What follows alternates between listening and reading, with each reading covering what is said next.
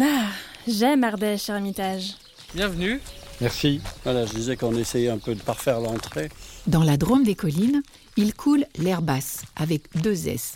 La petite rivière dessine un cordon de verdure à travers des champs bien cultivés. À la sortie de Saint-Donat, un château se dresse sans surplomb. Le château de Charme, avec un S à la fin. On se sent immédiatement attiré par son colossal donjon. Dire qu'il veille sur la région depuis le XIe siècle. Alors là, on est face au château, qui est en haut d'une d'une colline. C'est ça, tout à fait, en haut de, donc, de la mode castrale et euh, qui domine toute la vallée de l'Air basse, voilà, qui nous mène euh, donc à voir le Vercors, en contrebas le village. Aujourd'hui, c'est le seul château habité et privé qui ouvre ses portes aux visiteurs dans la Drôme.